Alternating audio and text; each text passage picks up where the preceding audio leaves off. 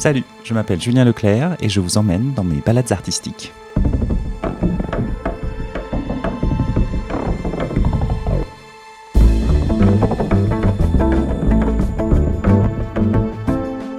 Poursuis donc mes entretiens autour de la première œuvre et aujourd'hui, je vous propose une interview avec Marion Séclin, comédienne et scénariste. Elle a écrit la série Diana Boss, quatre épisodes que vous pouvez découvrir actuellement sur France TV slash. L'histoire de Malika, jeune femme entre deux mondes, son boulot d'avocate et sa passion pour le rap. Le jour, elle est Malika et la nuit, elle est Diana Boss. Avec Marion Séclin, nous avons parlé d'écriture, des étapes de création d'une telle série, de féminisme, des clichés de genre, de rythme et de l'importance des mots, sans oublier quelques questions sur les premières fois.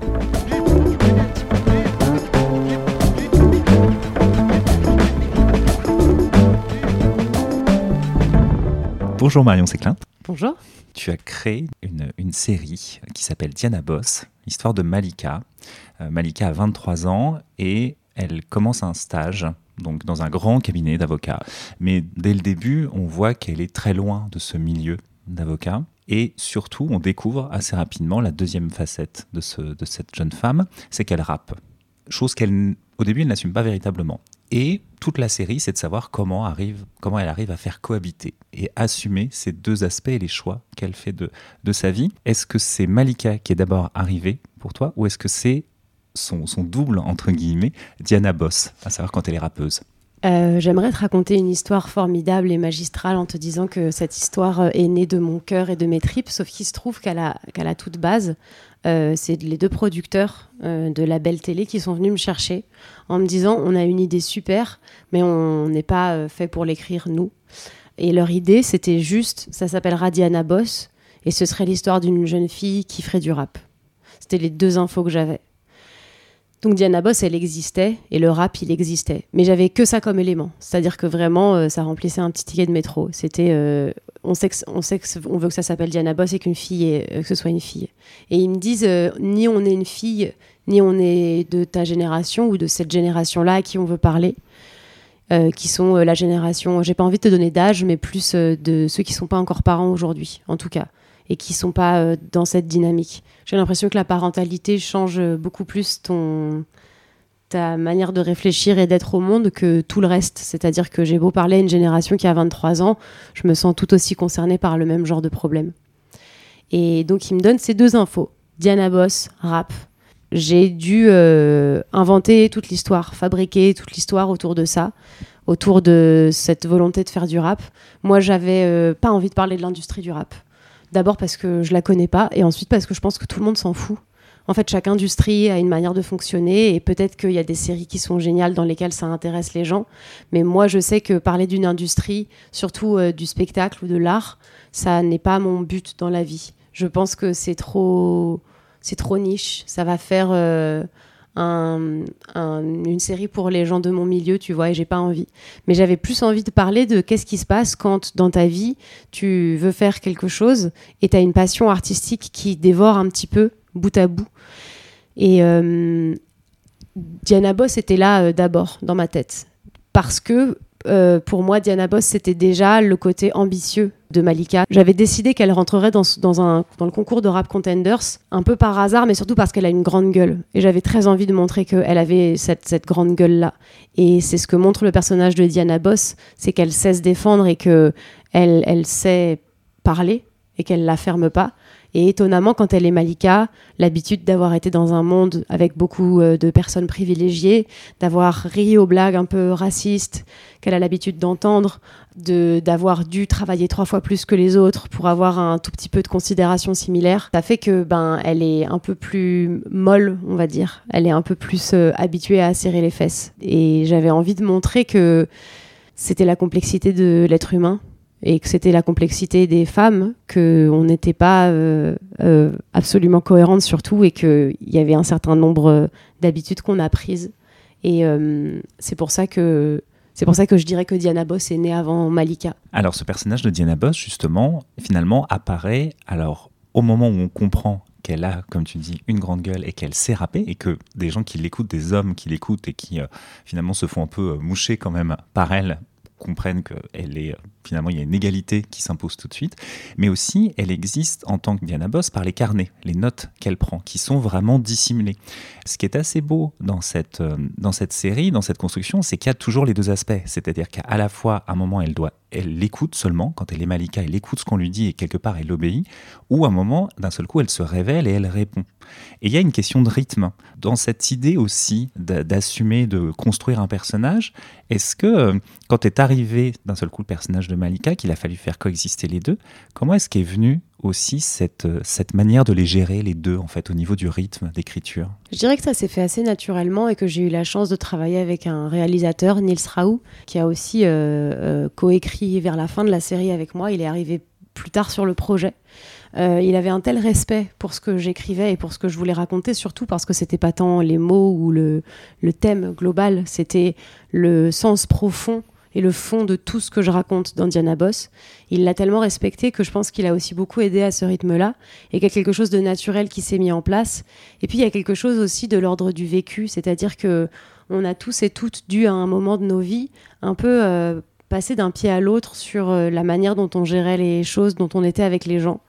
Et je dirais que c'est dû au fait que on essaye de faire monter justement le, doute. Donc elle commence en étant très euh, sage au cabinet, un petit peu plus rentre dedans à la radio, et au fur et à mesure, elle se rend compte qu'il faut qu'elle qu'elle soit plus, on va dire, pédagogue à la radio et un peu moins sage au cabinet.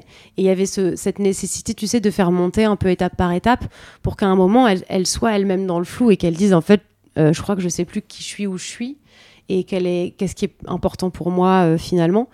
Mais l'important, c'est que, que ce soit le droit ou le rap, dans les deux cas, son désir ultime, c'est celui de la justice.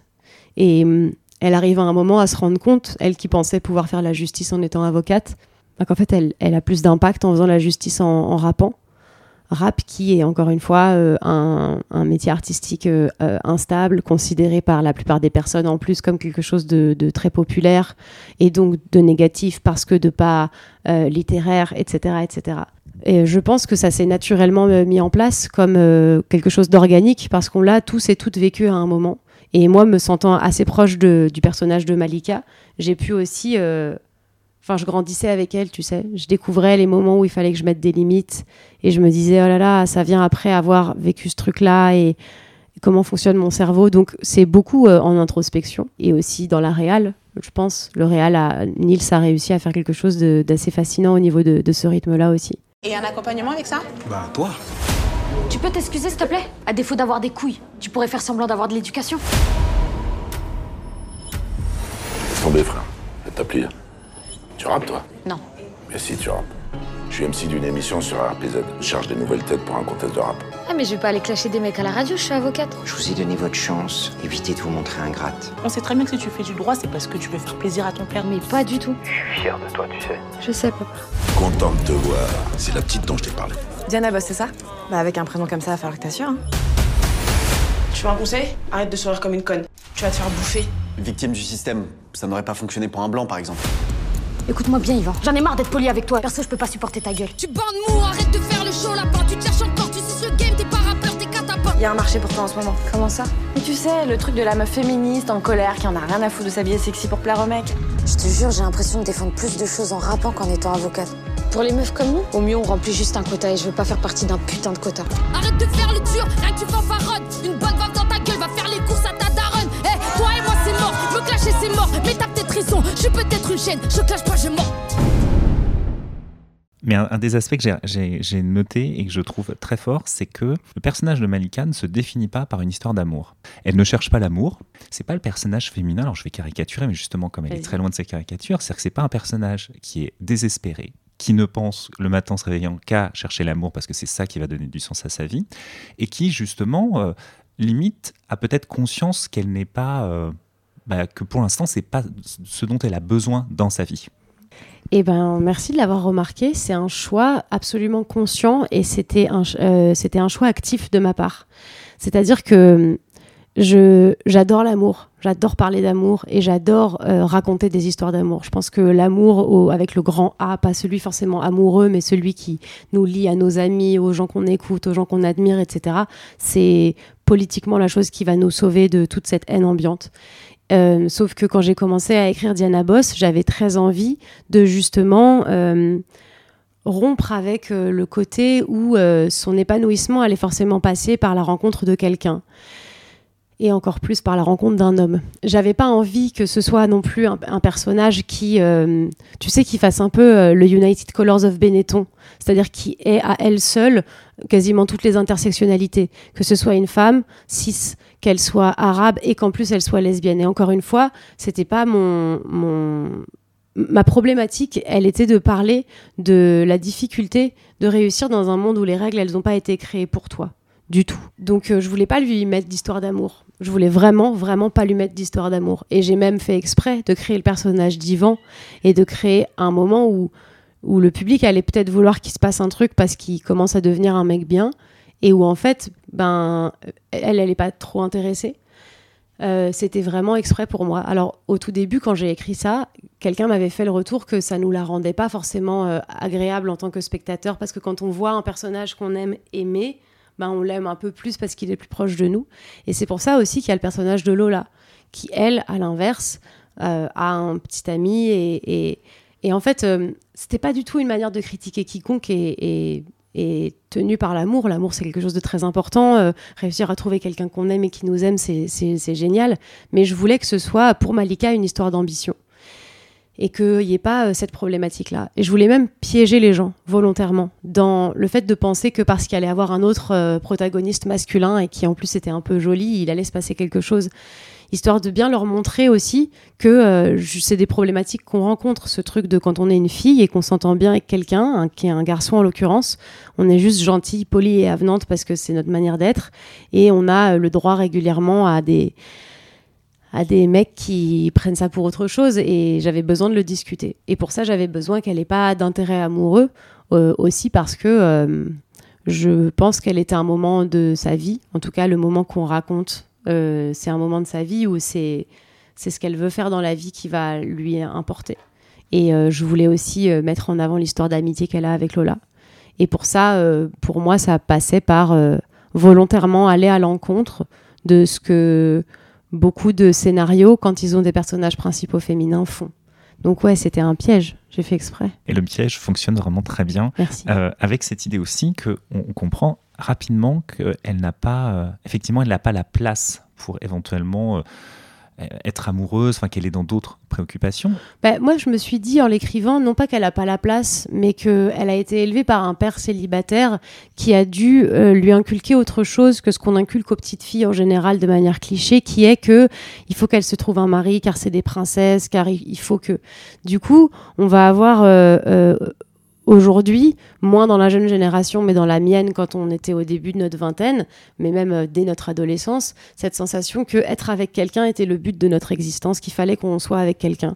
Elle, pour moi, elle a pas ça. Donc c'est pas tant qu'elle a pas le temps, mais qu'elle est consciente que ça existe, c'est que elle est élevée par un père qui lui a pas dit c'est ça le, but final. Donc je dirais pas que ça l'intéresse pas ou qu'elle a jamais eu de relation amoureuse ou qu'elle a jamais eu de relation sexuelle. Je dirais juste que elle est elle vit dans un monde où ça fait partie des choses de la vie, mais là tout de suite ça n'est pas une priorité pour elle, tu vois. C'était pas non plus en faire un truc où euh, elle se dira euh, les mecs plus tard, tu vois. C'est vraiment juste ce truc de euh, oui ça existe, mais plein d'autres choses existent aussi. Donc pourquoi?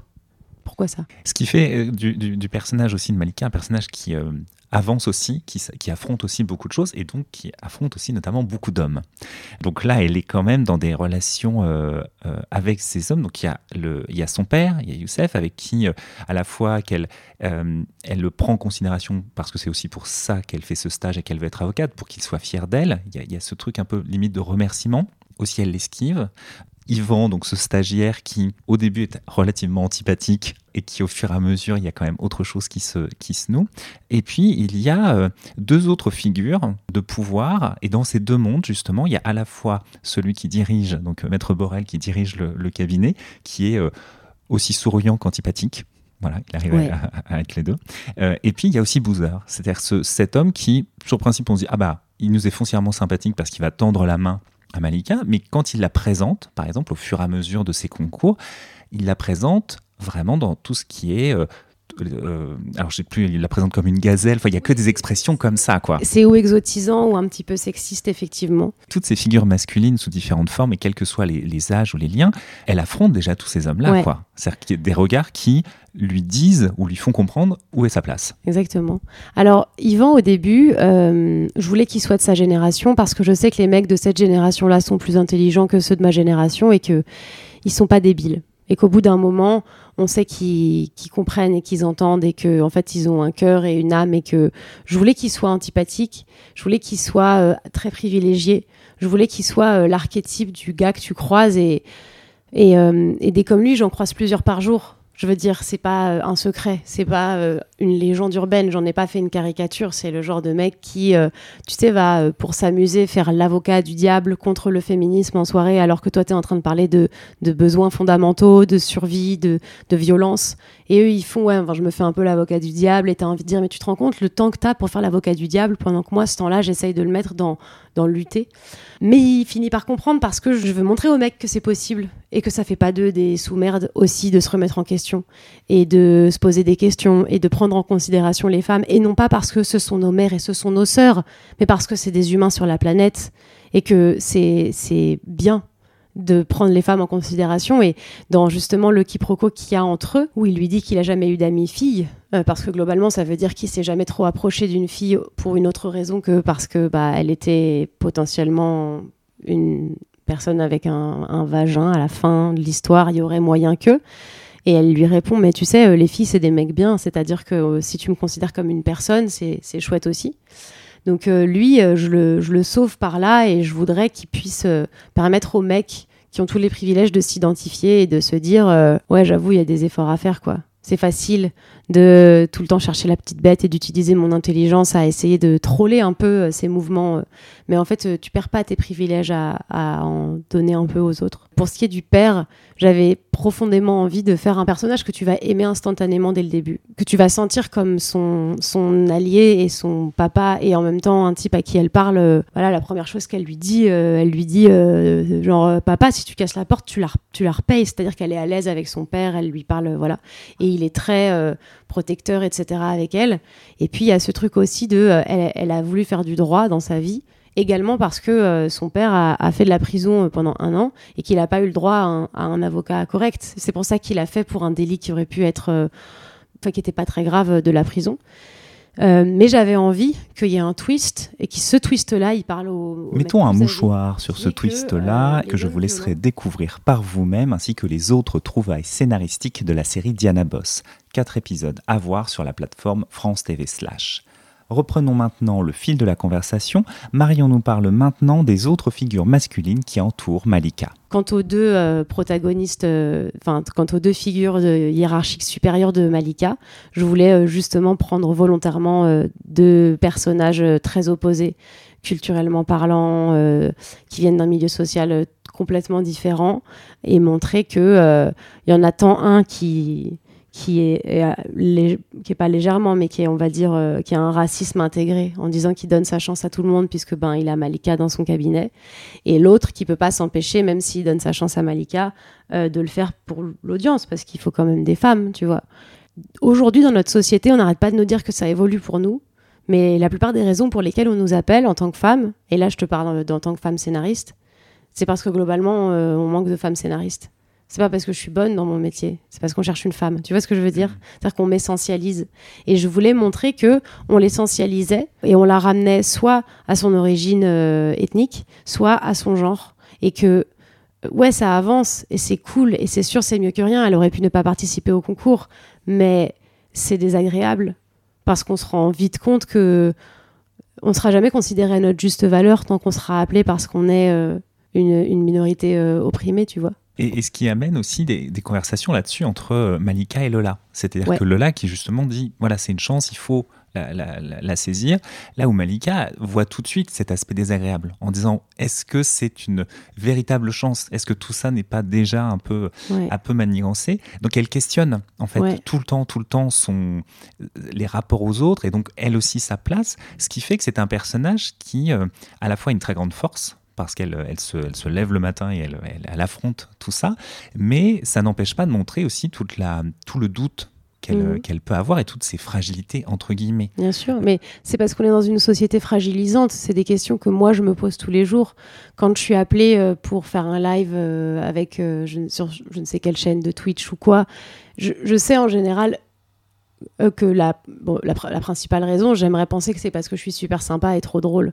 Mais une des autres raisons, je sais, c'est parce que je suis une, fille et que euh, ces, mecs d'internet font tout ce qu'ils peuvent pour avoir la parité, mais le système étant tellement euh, niqué, si tu veux, que euh, la parité, n'ayant pas encouragé les filles à elles-mêmes faire du contenu, c'est compliqué d'avoir la parité, si tu veux. Quand on encourage les filles à trouver un mec et faire du make-up, c'est difficile de, se dire ah bah comment elles ne sont pas sorties toutes seules de leurs conditions? Alors, pourquoi elles n'ont pas fait d'efforts? Donc, je suis souvent appelée parce que je suis une fille. Et c'est une question que je me pose régulièrement.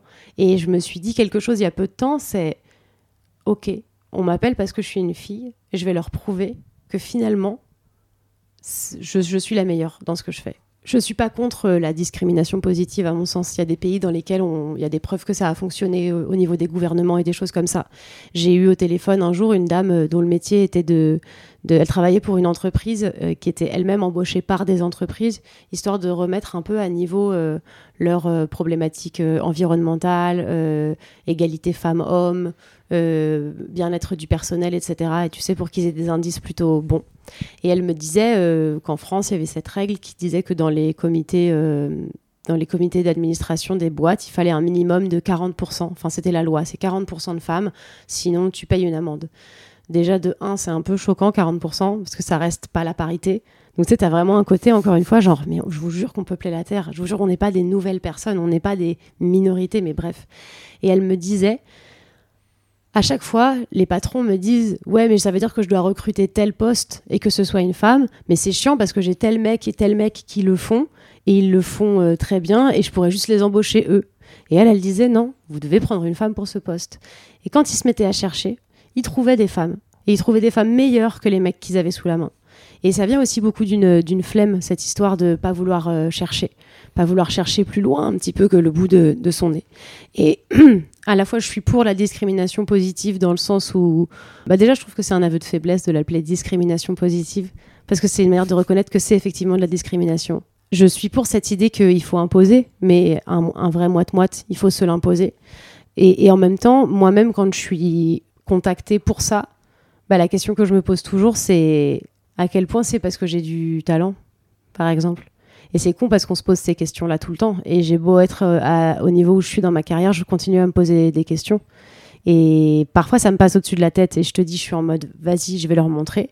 Et parfois, je suis juste en mode, non, mais je sais que je suis invitée parce que je suis la fille. Encore une fois, c'est la manière dont les choses sont présentées. Et, je pense que Malika, elle a les mêmes doutes que moi. Enfin, Malika me ressemble énormément à quelques détails près, mais c'est une question que je me pose et j'avais besoin de Lola qui soit justement là pour dire, euh, en fait, euh, c'est c'est quand même une chance. Oui, et puis même par rapport à la question de flemme, ce que je trouve aussi très, euh, très beau, c'est ce rapport au travail. Lola et Malika travaillent. Alors euh, Lola, elle est euh, vendeuse dans un fast-food.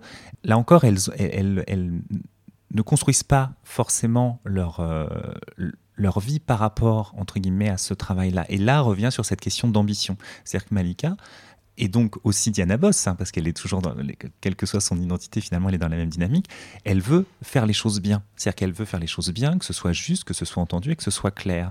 Et elle se pose, encore une fois, beaucoup de, de questions sur ce qu'elle fait. Ouais. Oui, c'est important parce que c'est la vérité. Euh, Lola, elle est effectivement dans un taf où elle sait qu'elle va pas rester, mais au moins elle travaille. Et euh, ça la dérange pas particulièrement. J'avais besoin euh, pour Lola de faire un personnage qui aime la vie et qui soit moins euh, justement dans le questionnement que, que Malika. Parce qu'il y a aussi des gens qui sont comme ça. Il y a des gens à qui les loisirs suffisent et finalement la, la vie est plus simple, moi, en pleine de questionnements. Euh, tandis que pour, euh, pour, pour Malika, c'est le travail de sa vie, euh, être avocate, jusqu'à ce qu'elle se rende compte que peut-être non, c'est faire du rap, jusqu'à ce qu'elle soit dans un doute constant et total et qu'elle se demande si elle peut faire les deux, si ça existe de faire les deux.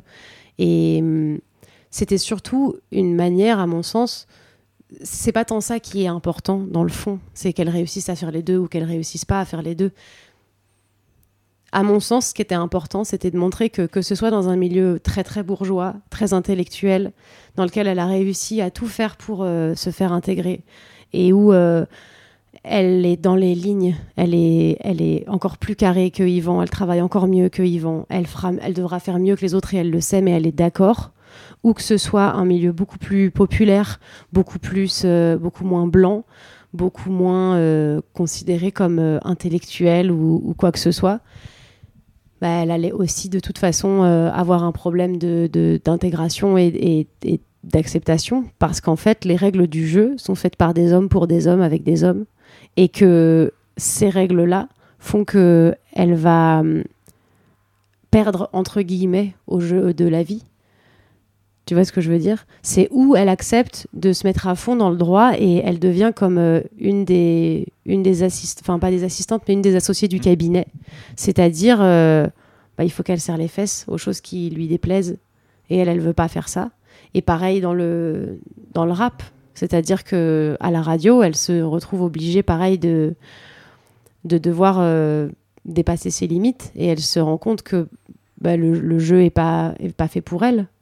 Euh, pour moi, il y a quelque chose d'une révélation personnelle aussi là-dedans, tu sais. C'est euh, ce truc de dire euh, c'est quand même dur pour les femmes. Et il y a quelqu'un qui va te sortir oh bah non, quand même, regarde, il y a Jane Campion qui a eu la Palme d'Or. Et tu là, elle l'a partagé et c'est la seule femme. Enfin, il y a Julia Ducournau maintenant, mais c'est les deux seules femmes en je sais pas combien de soixantaine d'années. Et, et, tu vois, c'est un monde organisé par des hommes pour des hommes où les hommes remettent des statuettes à des hommes et où pour nous faire croire que parfois ils sont un peu sympas, ils nous valident notre travail en nous donnant cette petite étiquette là qui font qui nous font mentir quand on dit il y a jamais de femmes et le monde il n'est pas fait pour les femmes et c'est pareil pour les personnes de couleur. Ils donnent une fois de temps en temps un concours ou euh, un, un, je ne sais quel autre prix à une personne non blanche et ils te disent tu vois? Et même telle personne a eu un prix Nobel et t'es là mais en fait ça reste vos règles ça reste vos critères vous vous posez pas la question des autres critères et c'est cette révélation là qui fait que Malika euh, euh, comprend qu'en fait elle a, elle a perdu. Et que donc il faut qu'elle arrive à trouver son bonheur et qui elle est au fond d'elle, non pas dans la reconnaissance de ces deux milieux-là, pourtant qu'elle admire et dont elle veut faire partie, mais bel et bien dans sa vérité à elle. Et parmi les questions qu'elle se pose, moi c'est un, une des scènes que je, je, je préfère euh, vraiment, enfin vraiment une des scènes que j'ai adorées dans cette, dans cette série, c'est quand Malika et Lola cherchent les mots les plus justes. Parce que dans il y a une battle qui est prévue entre Diana Voss et Kira. Et, et, en fait Malika se dit bah oui mais en fait là les mots que j'utilise c'est des mots d'hommes pour qualifier des femmes. Ouais. et donc c'est forcément tout de suite des insultes. C'est ouais. dégradant au possible. Ouais. et là elles cherchent les mots et elles s'aperçoivent que il y a rien. Il y a rien. C'est-à-dire qu'en fait il y a à la fois il y a rien mais ce que j'ai vu aussi c'est qu'il y avait en fait quelque chose à inventer ouais exactement bah c'est justement c'est euh alors c'est plus euh, euh, précis que ça, c'est qu'en fait, elle, elle, elle découvre que Kira a triché et Lola l'insulte d'une insulte qu'on connaît bien contre les femmes. Je crois qu'il est oh là, la pute. Et Malika lui dit non, attends, on peut, on peut plus. Enfin, genre, il faut qu'on fasse attention à pas utiliser justement les mots que les hommes utilisent. Et elle découvre que toutes les insultes féminines, toutes sans exception, sont basées sur le comportement sexuel d'une femme.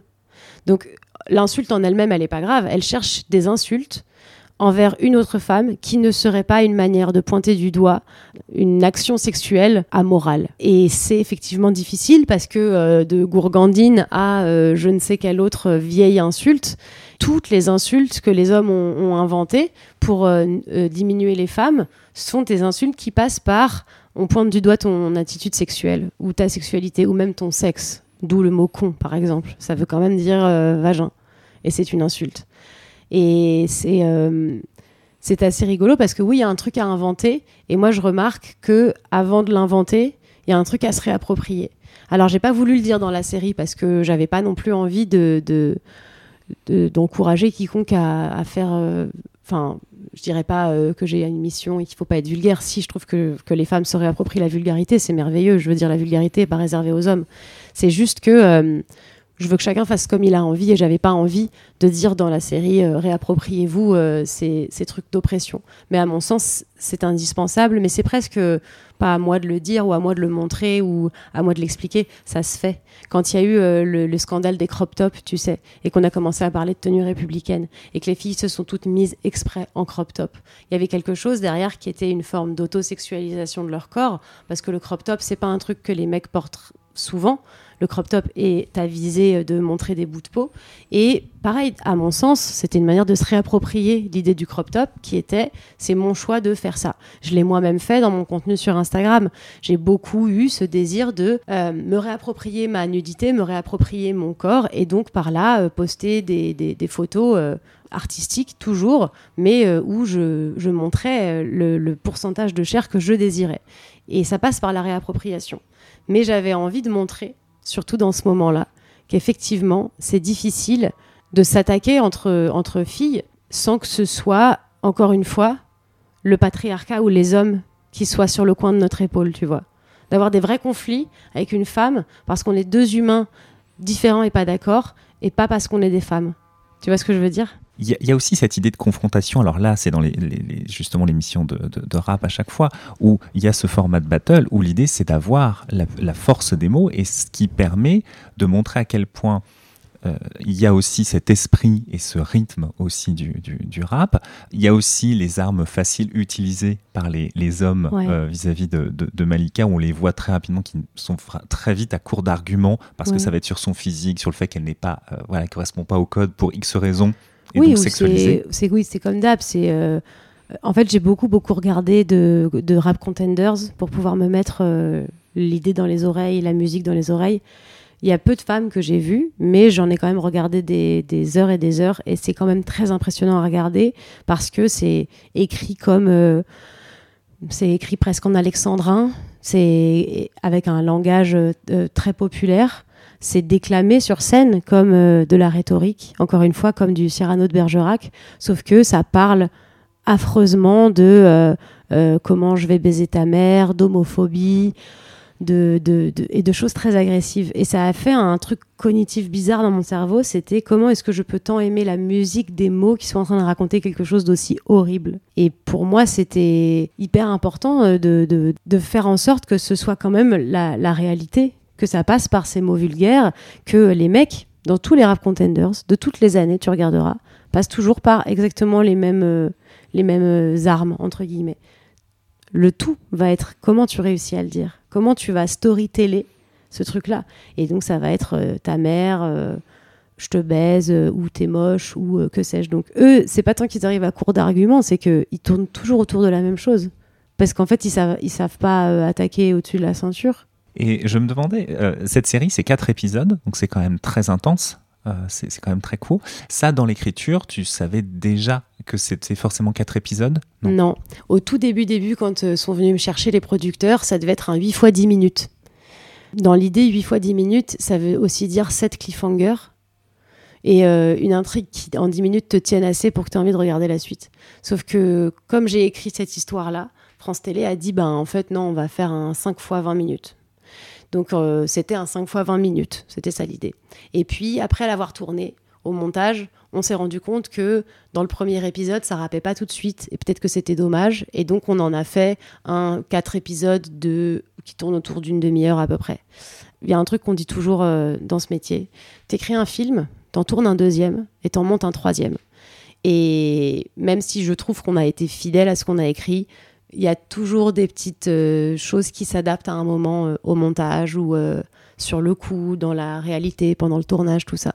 Et c'est ça qui rend aussi le, la matière vivante et, et, intéressante. Alors justement, en tant que créatrice de cette série, alors tu disais donc les producteurs étaient venus te chercher, que le réalisateur avait participé à, à l'écriture plutôt en fin ouais. de, de, de, du scénario.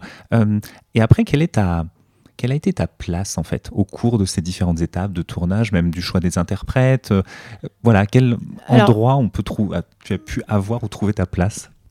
J'ai aidé dans le choix des interprètes, mais j'ai plus qu'aidé, j'ai proposé pas mal de noms. Et je suis assez contente de voir qu'il euh, y en a plein qui étaient euh, évidents. C'est-à-dire que j'ai proposé Noémie Delattre pour jouer euh, justement euh, l'associé maître de l'âge et que ça lui allait comme un gant et que ça défendait ce qu'elle voulait défendre. Euh, Mouna, elle était déjà pressentie pour le rôle avant même que j'ai écrit le premier mot. Donc parfois j'allais regarder ce qu'elle faisait pour pouvoir m'inspirer un petit peu. j'ai proposé Toku aussi. Alors à la base, j'ai pas proposé Toku dans ce rôle-là, j'avais proposé Toku dans le rôle de Kira.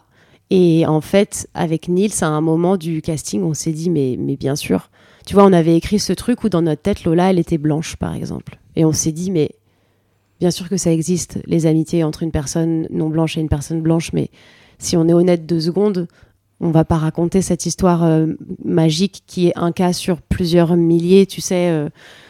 et donc on s'est dit, euh, déjà Toku, elle, moi, elle me faisait rire, mais à pleurer, je la suivais sur Internet. Donc j'ai proposé Toku. pour les autres rappeurs, j'ai donné mes préférences, mais moi j'en ai appelé aucun. Et sinon, euh, j'ai eu ma place. Euh, en fait, j'ai eu ma place parce que Nils a eu un respect tellement inestimable pour mon travail que cette série restait la mienne même quand j'étais pas là.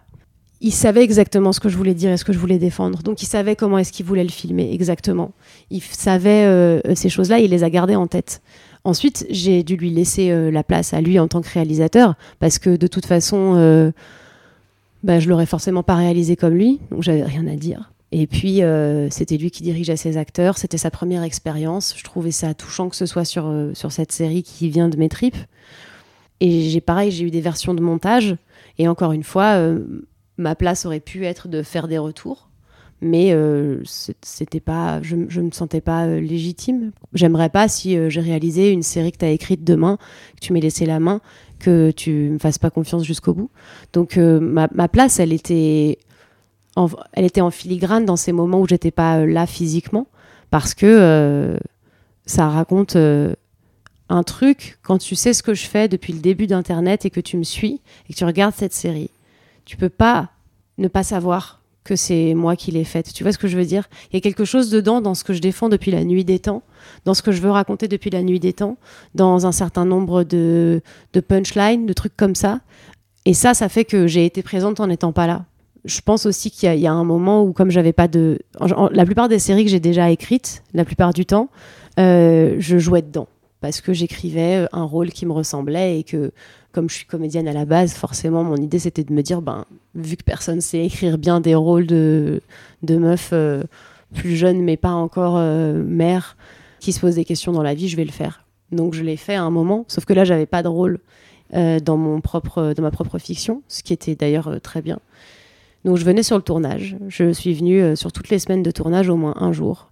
Je, je, voulais rencontrer mes comédiennes. Je voulais je voulais leur dire à quel point ça comptait. Je voulais rencontrer les comédiens aussi. J'ai eu la chance de pouvoir leur parler. Euh, c'est chaque rappeur qui a écrit son, bout de rap.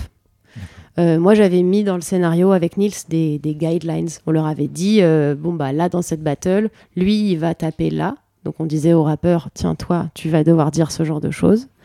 Et toi, Malika, tu dois dire ce genre de choses. Et donc, évite les, les putes et les autres trucs comme ça tous, ils avaient un talent monstrueux, ils le faisaient. Et je me souviens de Aladoum, qui est le premier qu'elle euh, qu'elle envoie chier euh, au Super Chicken et euh, avec contre qui elle est en battle, qui s'appelle Balrog dans la série. je vais donc voir Aladoum à un moment du tournage et je lui dis il est trop bien ton passage, même si c'est un passage terriblement sexiste et horrible. Et il m'a dit bah, en vrai ça m'a coûté un peu de le faire quoi parce que je fais pas ça. Et je trouvais ça tellement touchant d'avoir un, acteur rappeur qui, qui, était en train de me dire euh, genre, j'ai pas aimé euh, écrire du rap sexiste, mais j'étais là, putain, je suis contente. Mais euh, j'étais là, oui, j'étais là, je pouvais pas ne pas être là. En fait, je planais partout, partout. Alors justement, tu l'as dit, euh, c'est pas euh, c'est pas véritablement ta, ta première euh, création, mais c'est une série puisqu'avant donc tu as tu as fait énormément de choses en tant que comédienne, des, des, des web-séries, des courts-métrages, des clips, tes scénaristes quand même depuis 2013. Donc y a, voilà le travail d'écriture, d'interprétation.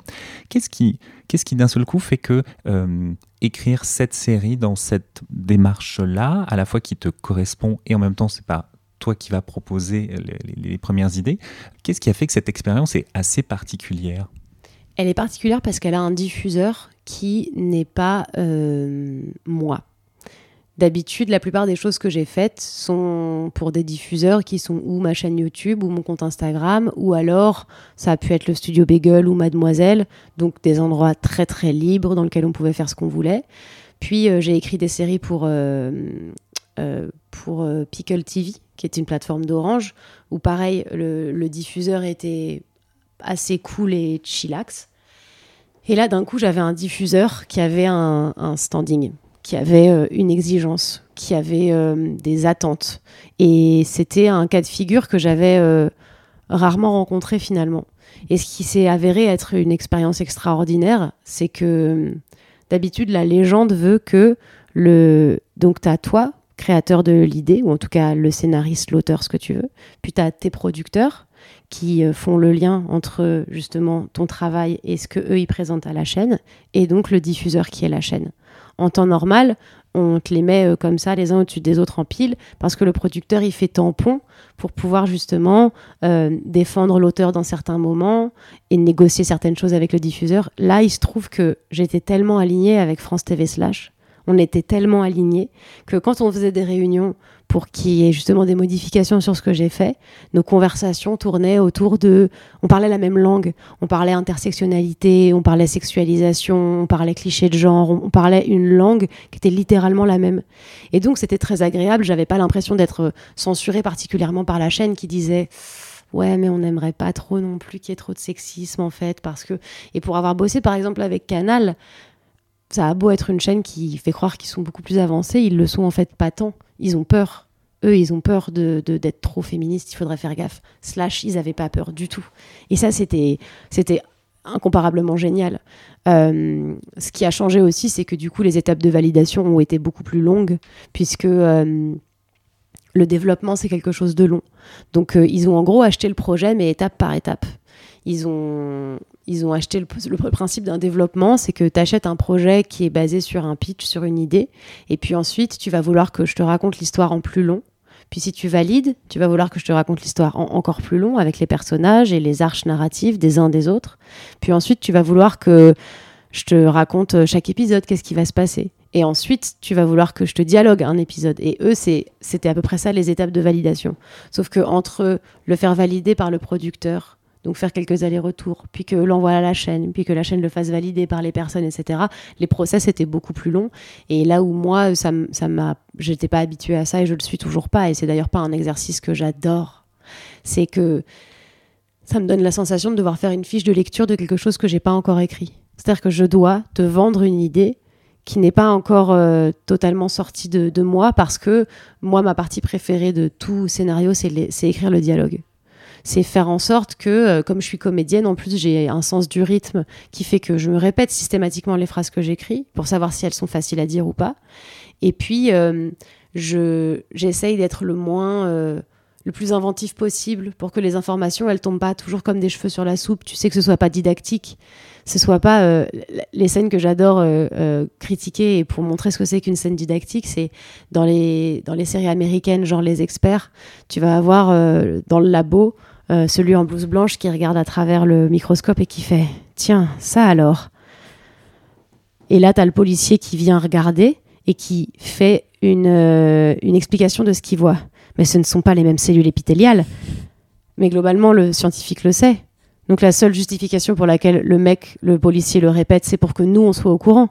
Si je te dis, tiens, regarde, et que tu sais de quoi je parle, tu vas faire, ah ouais, mais nous, on ne saura pas en tant qu'audience. Donc du coup, c'est ça l'idée aussi, c'est comment faire en sorte que ce soit amené de manière subtile, de manière intelligente et, pas euh, ah c'est un peu téléphoné. Et c'est d'ailleurs ça aussi qui a été difficile pour moi, c'est que même dans le scénario en lui-même, dans l'écriture d'un scénario, dans la dramaturgie, il y a un certain nombre de règles. Encore une fois. Euh, euh, faites par des hommes pour des hommes et avec une inventivité que je trouve parfois assez limitée. Et j'ai dû respecter euh, certaines de ces choses-là. Par exemple Ben, tu as euh, cette histoire d'élément déclencheur euh, qui doit être tout, à tout moment à, à, peu près 7 minutes là. L'idée de course contre la montre, de tout est perdu, puis de on remonte, etc. C'était une, une actrice qui est aussi scénariste et réalisatrice qui s'appelle Britt Marling, qui a notamment fait la série Netflix qui s'appelle The OA, que moi j'ai adoré. En tout cas, j'ai vu la saison 1 et j'ai commencé la 2 et j'ai adoré, qui racontait dans un article du Times très intéressant que euh, quand elle avait commencé à être scénariste, elle savait pas écrire les personnages de femmes. Elle savait pas parce que tous les personnages de femmes libres qu'on lui avait montrés au cinéma ou à la télé, elles mouraient dans d'atroces souffrances. Genre euh, les Thelma et Louise et ce genre de trucs. Et que ça donnait juste euh, aux, nanas euh, l'image que bah, elle devait être la femme de Steven et que c'était normal de d'avoir des rôles secondaires, etc. Et elle se rendait compte que euh, ressortait euh, beaucoup le strong female lead, genre la femme forte du film. Mais qu'en fait, c'était juste un mec, genre Jason Statham, mais joué par Charlie, par Theron. Que ça restait des femmes écrites sur un profil masculin avec de la virilité, de la violence, une arme euh, tout le temps euh, à la ceinture.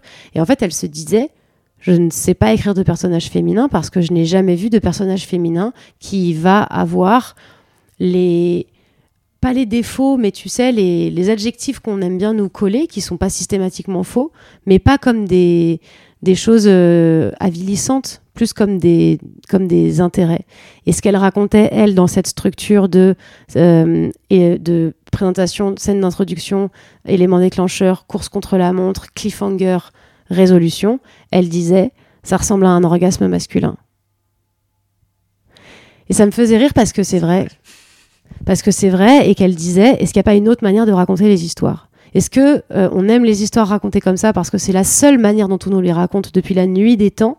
Ou est-ce que vraiment c'est la seule manière de raconter les histoires? Et plein de séries ont prouvé que non, qu'on aime toutes les, tout le storytelling qui existe, que c'est qu'une question d'habitude. Et moi, dans, ma, dans mon travail qui est très autodidacte, j'ai beaucoup euh, justement euh, fait ce que je voulais, décidé de mettre où je voulais les choses que je voulais. Et là, j'ai dû quand même me rapprocher d'une certaine forme de, dramaturgie un peu plus précise et où on m'a un peu euh, plus imposé certaines choses ou demandé de justifier certaines choses. Alors que hum, moi, je suis beaucoup plus euh, spontanée et beaucoup moins. euh, Je, vi- je viens moins d'une école euh, carrée, tu vois. Je vois. Ça explique beaucoup de choses. Notamment, ce que j'aime beaucoup en fait dans la série, c'est que c'est quand même une série qui pose beaucoup de questions, mais qui ne met jamais de point final. C'est-à-dire qui ne se résout pas à quelque chose. C'est-à-dire qu'il y a toujours aussi quelque chose qui est en suspens, enfin qui est qui est assez beau. Par exemple, la relation entre Malika et Yvan, c'est on ne sait pas exactement ce que ça, ça, ça peut donner. En fait, ça peut donner mille choses, Ouais. même par rapport à son père, euh, par rapport à ce qu'elle va faire après. Enfin, il y a un truc assez, euh, assez libre là-dessus. Ouais. Bah, c'est le propre de l'existence à mon sens. Et c'est là où euh, la recette euh, pa- parfaite et précise pour écrire un scénario ne peut pas fonctionner et ne, ne devrait pas exister. C'est que pour moi, ça s'éloigne de la, de la vie. Parce que la vie est pleine de questions qu'on se pose et qui sont jamais vraiment résolues. Et euh, c'est exactement cette scène entre Yvan et Malika. euh, quand euh, Morel découvre qu'elle fait aussi du rap à côté et qu'il lui dit Je savais pas s'il fallait que je te défende, mais dans ce cas-là, je faisais l'homme sauveur, ou s'il fallait pas que je te défende, et dans ce cas-là, je te laissais dans ta merde et j'utilisais pas mon privilège euh, masculin. En gros, c'est ça la scène, hein, je, te la, je te la traduis, enfin vraiment. Et elle lui répond Bah, je sais pas. Parce qu'en fait, on n'a pas non plus la solution. On n'a pas en tant que femme la solution à la fin du sexisme, on n'a pas en tant que femme non blanche la solution à la fin du sexisme raciste, on n'a pas la solution en tant que personne opprimée à la fin des choses, on ne sait pas. Moi non plus, je sais pas si je préfère que mes potes mecs ils utilisent leurs privilèges pour m'aider ou si euh, je préfère que ça si ça m'infantilise moins de le faire moi-même. Je sais pas, mais on ne sait pas. Et finalement, on n'en sait rien. Et j'avais besoin que ça s'arrête là-dessus. Euh, C'était aussi une astuce euh, scénaristique pour que France Télé nous dise une saison 2, une saison 2. Non, mais pour de vrai, je pense que tu peux pas répondre à ces questions-là. Et c'est justement ça que j'aime dans les séries et dans les films. Celles qui me font me continuer à me poser des questions après. Tu sais, une fois que je les ai er- terminées, le lendemain, je me fais Ah, euh, Tiens, bonne question. Qu'est-ce que j'aurais fait à sa place? Où j'en suis? Et notamment cette découverte que les règles sont pas faites pour elle.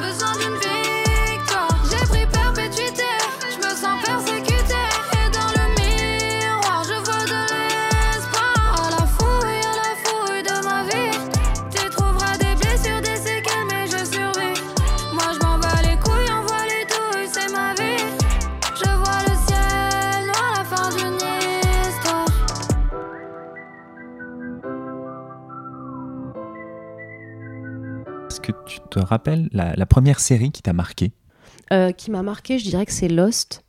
C'était quand j'étais vraiment euh, euh, assez jeune. J'avais pas trop le droit de regarder la télé, vraiment pas. C'était pas un truc que ma mère me laissait faire. Et ah ouais, mais non, non parce qu'avant Lost, il y a eu le caméléon, je me souviens. Voilà, en gros, on n'avait pas le droit de regarder la télé, mais il y avait certains moments précis où on avait le droit de la regarder. Et moi, en l'occurrence, j'avais une grande sœur, donc la trilogie du samedi, je devais aller me coucher avant Buffy. Et c'était triste pour moi parce que j'aimais bien. Et dans l'ordre, c'était en général le caméléon, Charmed et ensuite Buffy. Et je me souviens du caméléon. Et je me souviens de euh, cette. euh, je ne comprenais pas euh, l'histoire du centre. Je savais juste qu'il avait été élevé dans un centre, qu'il avait des capacités euh, sup- supérieures aux autres, et que dans chaque épisode, si mon souvenir est bon, il arrivait euh, à, à fuir ce centre-là. Mais je ne sais pas ce qu'il détenait ou en quoi il était une arme de guerre ou je ne sais quoi, mais juste, il avait la brillance de réussir à fit in tous les métiers du monde. Et c'est ça ce dont je me souviens, c'était le caméléon. Et j'aimais beaucoup le caméléon. Jarod, c'est un bon souvenir que je garde encore. Je comprends. Ouais, moi aussi, la trilogie du samedi, effectivement. Ouais, la trilogie du samedi, puis que ça changeait de temps en temps. euh, Il y avait d'autres euh, séries. euh, euh, C'était pas toujours toujours les mêmes, mais les Charmed ou les Buffy. Ah, ça a été, c'est, c'est- c'est le moment marquant, quoi. ouais, c'était le moment marquant. C'était en tout cas le moment où bah, il y avait des, il y avait aussi des. Alors c'est drôle que je te parle de, de, de Jarod, mais le fait est que comme moi j'avais le droit de regarder que le début, je regardais que lui, et qu'ensuite quand j'ai eu la chance de voir Charmed et de voir Buffy, là j'ai vu des personnages féminins forts à la télé, quoi. Et j'étais là, stylé d'être une meuf parfois. Ah bah c'est sûr que, enfin notamment Buffy, ça fait partie des personnages féminins assez étonnants parce qu'on part en plus d'une caricature, euh, enfin situation américaine un peu classique, l'étudiante, ado, enfin voilà, qui est, est transposée vraiment dans un autre, euh, Ouais. dans un autre univers. Ouais, ouais, absolument. Mais je me souviens quand même que dans, dans Buffy, il y a quand même un- pas beaucoup de personnages féminins. Mais quand même, elle était, elle était géniale. J'ai rien à redire sur elle. Pareil pour Charmed, c'était génial de voir euh, ces trois sœurs euh, qui combattent le mal, même si c'était euh, en plus doublé en français. Mais moi, j'étais hyper fière parce que c'est ma marraine qui fait la voix de Piper Halliwell. Donc j'étais, Dominique d'ailleurs, si tu m'entends, j'étais trop fière. C'était l'époque où tu pouvais pas choisir la VO et de toute façon tu n'avais même pas l'idée de le faire mais quand tu les voyais parler ensemble par la force du démon qui nous unit et t'étais là ben, j'avais l'âge où j'étais en mode waouh. Et puis les maisons de San Francisco et puis pareil pour Buffy le côté une histoire d'amour avec un vampire c'est impossible. Non mais ouais on va dire la trilogie du samedi mais Jarod quand même m'a fait un truc. Jarod m'a fait un truc j'ai un souvenir euh, très très positif de ce personnage masculin. J'ai un souvenir très euh, pas euh, je suis viril. Regarde, je suis un homme, je suis un vrai mâle. J'ai pas un souvenir qu'il ait été euh, toxique comme personnage masculin dans mon évolution personnelle. Voilà. Ouais, effectivement. Bah, disons que c'est un personnage masculin qui est pas, qui se définit pas en tant que véritablement homme. Enfin, Oui. c'est-à-dire qu'il est quand même loin de, de, de tout ça. Absolument. Mais jamais tu le vois euh, pousser à la salle ou euh, euh, avoir des. Euh, je crois qu'il a pas trop de relations amoureuses parce qu'il est quand même un petit peu bizarre et ça c'est pareil. C'est le fait que tu es un personnage masculin qui n'enchaîne pas les conquêtes ou qui n'a pas d'intérêt amoureux, c'est aussi hyper euh, nouveau. Ta première rencontre avec le rap, Ma première rencontre avec le rap, c'était quand j'étais petite et c'était euh, à la radio, j'imagine. Je pense que c'était les premiers rappeurs j'ai un souvenir bien précis de on ne peut pas dire que la vie est dure, moi je me bats pour le futur, quelle aventure. Et je pourrais même pas te dire qui c'est, mais ça va être les DCs, ça va être euh, pas trop les NTM, mais euh, genre les groupes euh, qui viennent un peu de Marseille. certaines chansons comme ça qui popaient, que j'aimais plus que d'autres. C'était à la radio en tout cas. C'était l'époque où le rap était encore pas juste un moyen de dire que les femmes étaient des putes et que les mecs se faisaient plein de thunes et que si les rageux ils rageaient, bah qui rage. C'était une autre époque. Parce que rap, normalement, c'est les initiales de Rebellion Against Power. Donc ça a été inventé pour euh, être une forme créative de rébellion contre le pouvoir. Et c'était un moment où les rappeurs utilisaient ça. Je me souviens des rappeurs marseillais, les 113 et tout ça, ils utilisaient ça pour dénoncer euh, des conditions de vie, ils utilisaient ça pour dénoncer euh, des trucs très intelligents. Et puis je sais plus quand ça s'est passé, il y a eu une sorte de switch à un moment, et on écoutait les, enfin, et j'écoute les paroles de plupart des rappeurs qui marchent aujourd'hui, et je me dis, ça parle que de thunes et de femmes et pas euh, de la bonne manière. Mais sur le coup, je me rends pas compte que c'est du rap ou que c'est autre chose. Je me rends pas compte qu'il y a des, différences de musique. Juste, j'entends des mots.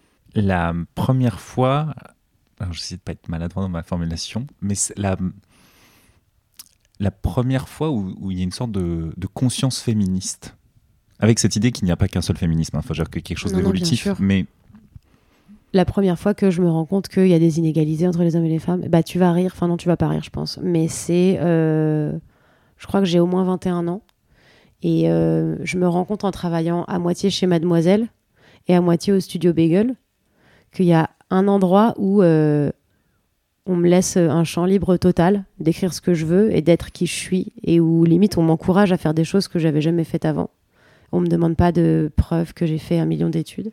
Et de l'autre côté, le studio Bagel, le boys club par excellence, où il y a que deux nanas pour compenser avec une dizaine de mecs, et où les réunions d'écriture, c'est juste euh, des, des, jeux de coudes, etc.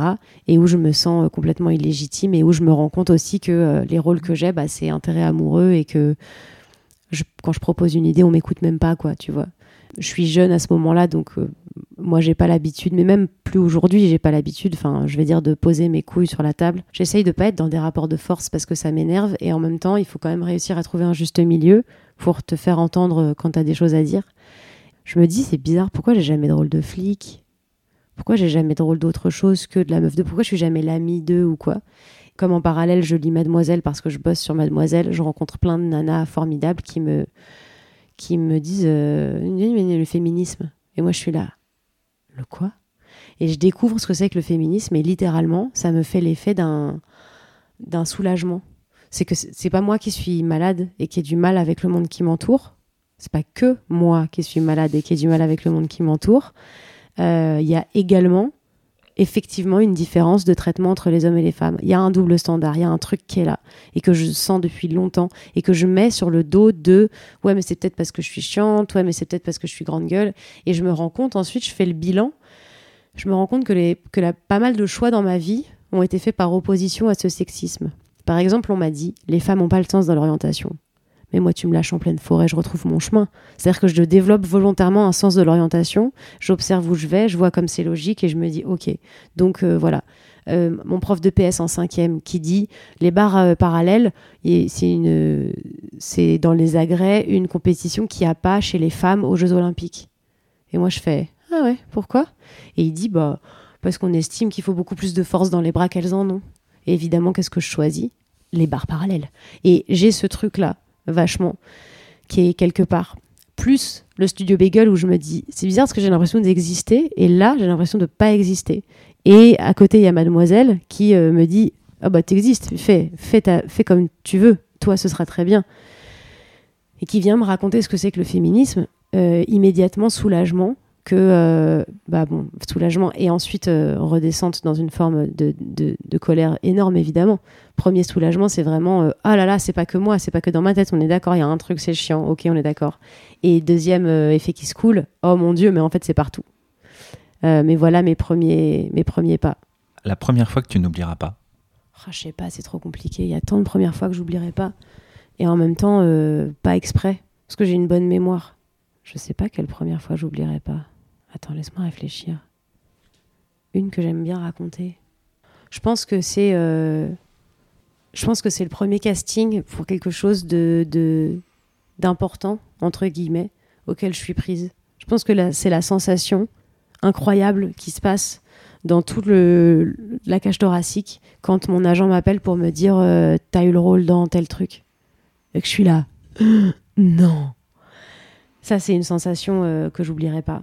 C'est pas quelque chose euh, après lequel je cours, parce que c'est pour ça que j'écris aussi. C'est que ce que j'aime pas dans le métier de comédienne, c'est que mon avenir dépend d'autrui. Et je déteste me dire que moi j'attends. Et je déteste en plus aller au casting avec l'espèce de stress de me dire faut absolument que je sois comme ils veulent que je sois, alors qu'en fait le secret c'est justement de proposer. Enfin, t'as toujours quelqu'un pour te dire qu'il faut le faire différemment, le casting, etc. Et, et pourtant, euh, quand un jour sur un malentendu, il se passe ce truc qui se passe pas 99% du temps, mais avec lequel, quand tu es comédienne, tu fais ta part de paix, parce que c'est comme ça, c'est la vie. T'as pas choisi un métier facile, t'as pas choisi un métier où tu es pris à chaque casting. La légende de euh, la carrière qui est lancée, tu sais, le projet qui fait que ensuite, c'est une légende, ça n'existe pas, et il faut continuer à travailler tout le temps, et c'est super, c'est ça aussi, c'est pour ça que c'est bien. Mais cette sensation, je me souviens de cette fois où mon agent m'appelle et me dit que je suis prise pour un truc qui est diffusé sur TF1, et que je suis là. Oh, moi et euh, c'est un mélange. Euh, je pense que c'est important parce que c'est la première fois qu'une chaîne mainstream me valide, moi qui suis une punk, dans tout ce que je représente, dans tout ce que je dis, dans ma manière de gérer mes réseaux sociaux, dans ma manière de de vouloir jouer mes rôles, d'interpréter les choses, ce que j'ai envie de raconter, ce que j'ai envie d'écrire. Je sais que je suis pas corporate, je suis pas lisse, je suis pas la petite meuf qu'on attend euh, exactement. Et là, j'ai une chaîne comme TF1, qui est donc le mainstream par excellence, qui m'accepte avec mes tatouages, avec mon, engagement féministe, avec le fait que j'ai été cyberharcelée pendant plus de deux ans, avec tout, qui prend tout le packaging. À un moment où moi j'étais en train de me dire dans ma tête, euh, je serai jamais validée par le mainstream, mais peu importe. Et ça fait quand même un truc, tu sais, de te dire. Euh, c'était pas que d'un coup je rompais avec, euh, avec ce que je m'étais promis qui était euh, n'en fais pas ton but, mais c'était justement parce que j'en faisais pas mon but que d'un coup c'était genre euh, c'est génial, j'ai été respectée. J'ai été sur une chaîne où on pourrait penser qui est à l'opposé de toutes mes valeurs, 100% moi-même, respectée et, et, et, cajolée et appréciée de la sorte. Et ça, c'est quand même un, un truc agréable de dire que ça montre que le monde bouge aussi donc tu, es scénariste depuis euh, quelques années quand même. Mhm. Euh, euh, tu, écris aussi de la, poésie, donc il y a l'importance des mots et de l'écrit.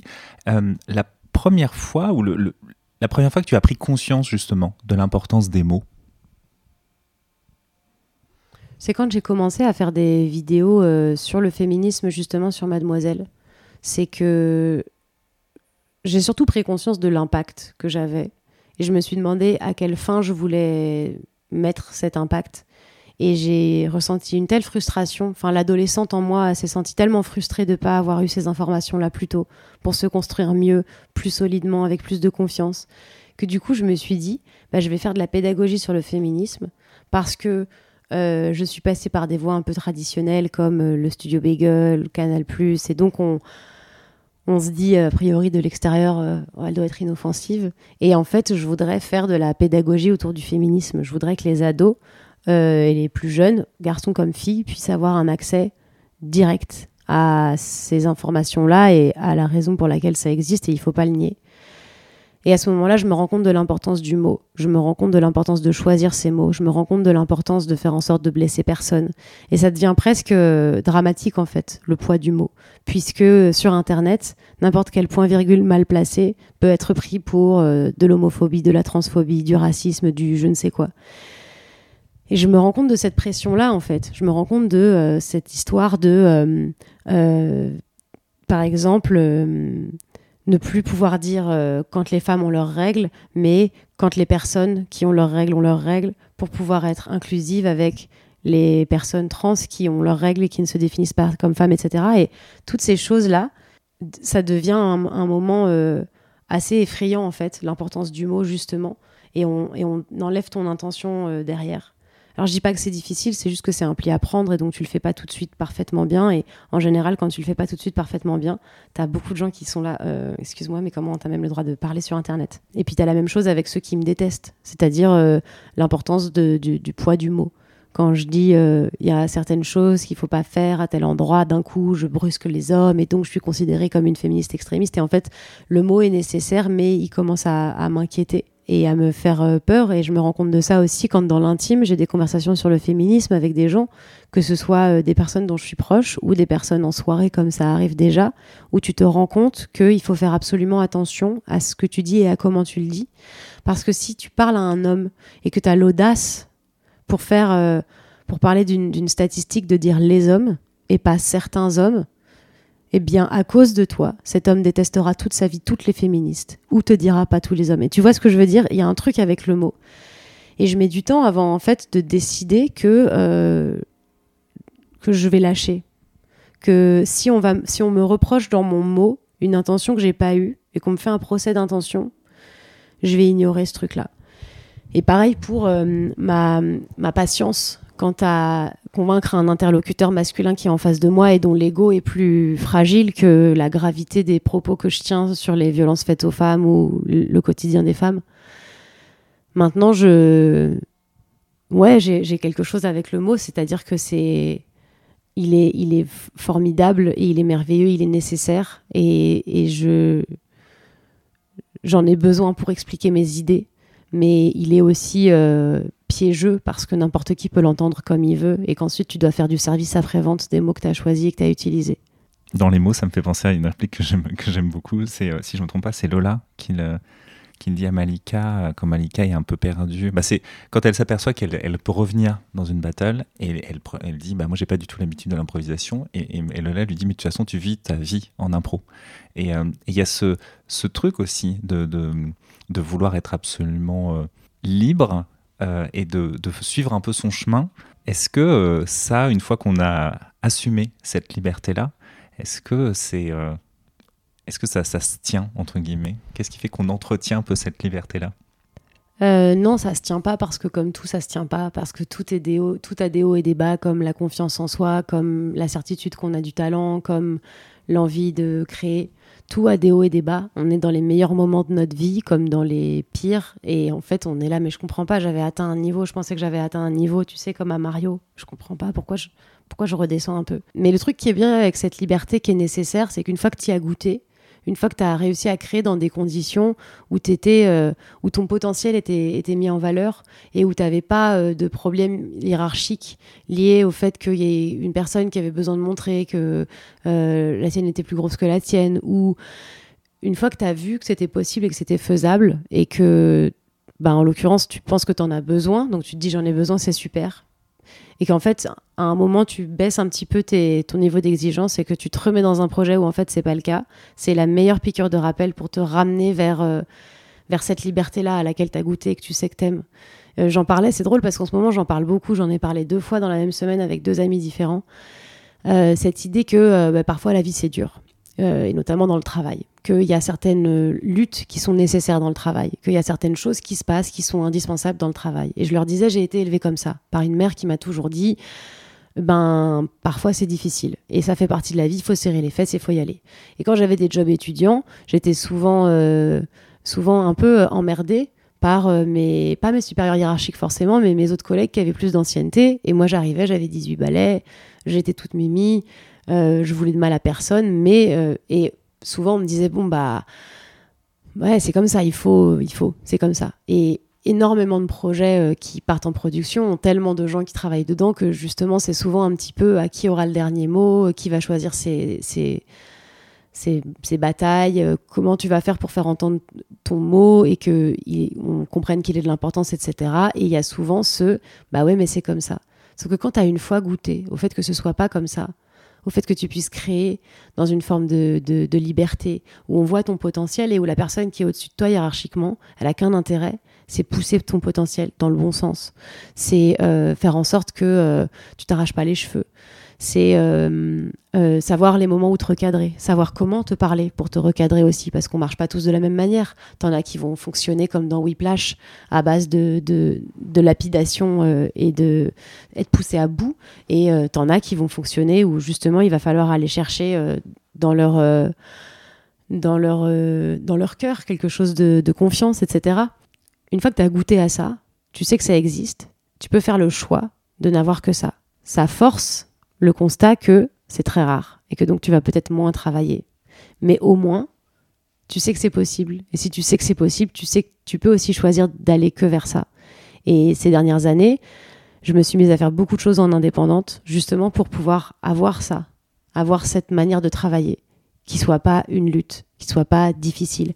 Alors effectivement, ça, ça veut dire que je suis sur, euh, je suis pas sur des grosses plateformes, euh, je suis pas euh, euh courue par euh, les, les télés qui veulent des chroniques ou des choses comme ça, mais je m'en fiche parce que c'est pas mon but dans la vie, tu vois. Et c'est une, c'est dirais pas que c'est un sacrifice parce que tu sacrifies pas grand chose. encore une fois, une fois que tu as fait tomber l'autorité des règles du jeu écrites par des hommes pour des hommes avec des hommes et que tu te dis, j'aurais peut-être jamais de leur récompense, je serais peut-être jamais euh, adoubé par leur autorité, et que tu te rends compte que leur autorité, elle est purement arbitraire aussi. Que tu dis, c'est eux qui étaient entre eux quand ils ont décidé que ça c'était beau et ça c'était moche, que ça c'était bien et que ça c'était mal, que lui c'était un grand cinéaste et que euh, lui c'était pas un grand cinéaste. Tu vois ce que je veux dire? Ils étaient entre eux tout est purement arbitraire. Une fois que tu as compris ça, en fait, c'est pas un sacrifice, c'est juste un, une manière d'accepter que peut-être tu feras jamais totalement partie de, du, du, monde, mais que c'est pas grave en fait. C'est pas ça qui compte. Très bien, merci beaucoup Marion. Merci à toi.